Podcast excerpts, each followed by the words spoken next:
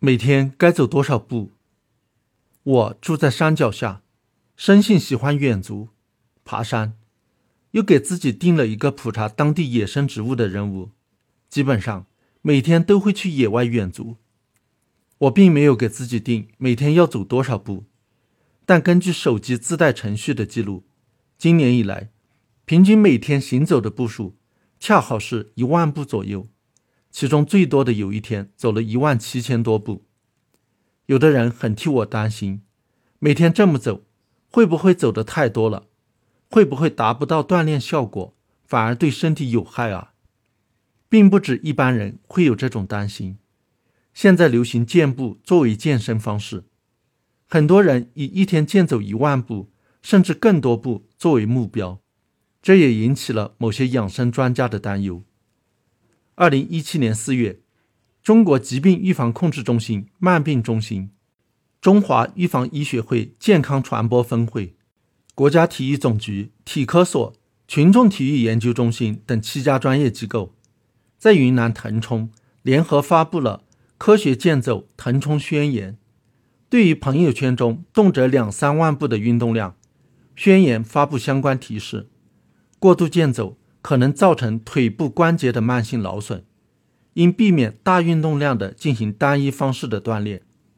他们的建议是，对于仅以步行作为运动方式的普通成年人，每日步行总量八千到一万三千步，其中健走五千到八千步，日常生活约三千到五千步。这些部门的名头听上去很权威，他们的说法有科学依据吗？是不是每天健走超过了八千步就会伤害身体呢？我们来跟国外相关机构的建议做个对比。美国疾病预防控制中心没有建议每天应该健走多少步，他们的建议是每周至少做一百五十分钟中等强度的有氧运动，或者七十五分钟高强度的有氧运动。另外，还要有两天以上做肌肉增强运动，中等强度的有氧运动。就包括健走。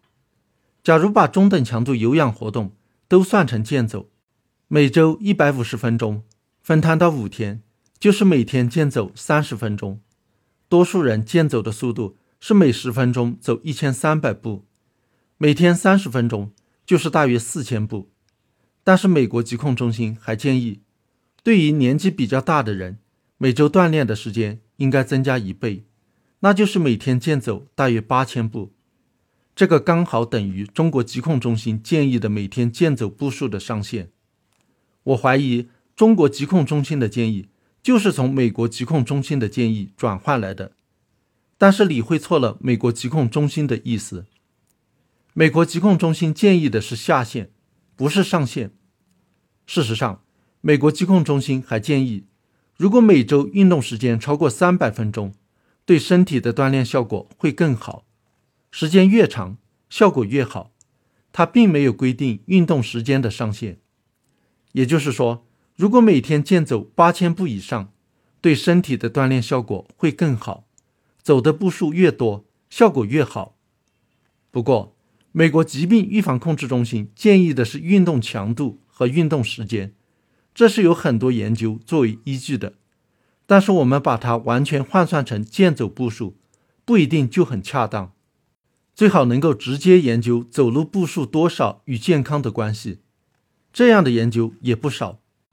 二零一九年五月，美国医学会杂志发表了一篇论文，研究的就是这个关系。研究人员在二零一一年到二零一五年间，找了一万八千多名美国老年妇女，平均年龄七十二岁。让他们连续七天在行走时佩戴记录设备，记下了每天行走的步数。有大约一万七千人符合实验要求。然后在二零一八年到二零一九年间跟踪调查这些人的状况，发现有五百零四人已经死亡。这样就可以分析得出每天走路步数多少与死亡率高低的关系了。分析的结果是这样的：行走的确有益健康。能够降低死亡风险，每天行走步数每增加一千步，死亡率就降低大约百分之十五。在每天步数达到四千四百步时，死亡率出现了显著下降。和每天步数两千七百步相比，死亡风险降低了大约百分之四十。每天行走步数越多，死亡风险就越低，直到每天步数达到七千五百步时，死亡风险不再下降，也不上升，而是进入了平台。所以，每天步数超过七千五百步，并不会增加死亡风险，但是也不再进一步降低死亡风险。就此而言，没有害处，也没有额外的好处。此外，这项研究也分析了行走速度与死亡率的关系，发现行走速度的快慢与死亡率高低无关，影响死亡率的是每天行走步数的多少，而不是行走速度的快慢。但是这项研究有很大的局限，它研究的是老年妇女，未必适用于中青年人。而且他只研究了每天行走步数与死亡率的关系，而没有涉及身体健康状况。即便每天步数到一定程度以后，不再能够进一步降低死亡风险，但是能够让身体更健康，降低疾病风险，不也很好吗？所以，每天步数超过七千五百步，有可能仍然能够带来额外的好处。事实上，以前有一些研究支持这一点，例如。有一项研究发现，患有高血压的绝经期妇女每天行走步数从大约五千步增加到一万步，十二周后收缩压降低了六毫米汞柱，二十四周后再降低了五毫米汞柱。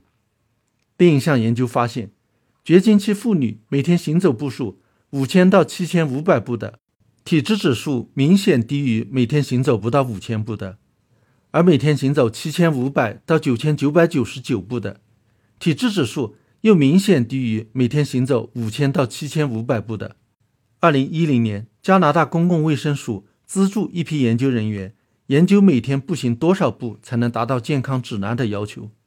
结论是，想要有正常的体质指数，男人一天要走一万一千到一万两千步，女人一天要走八千到一万两千步。值得详细介绍的是，二零一七年三月，英国瓦维克大学研究人员在《国际肥胖症杂志》发表的一项有关研究结果。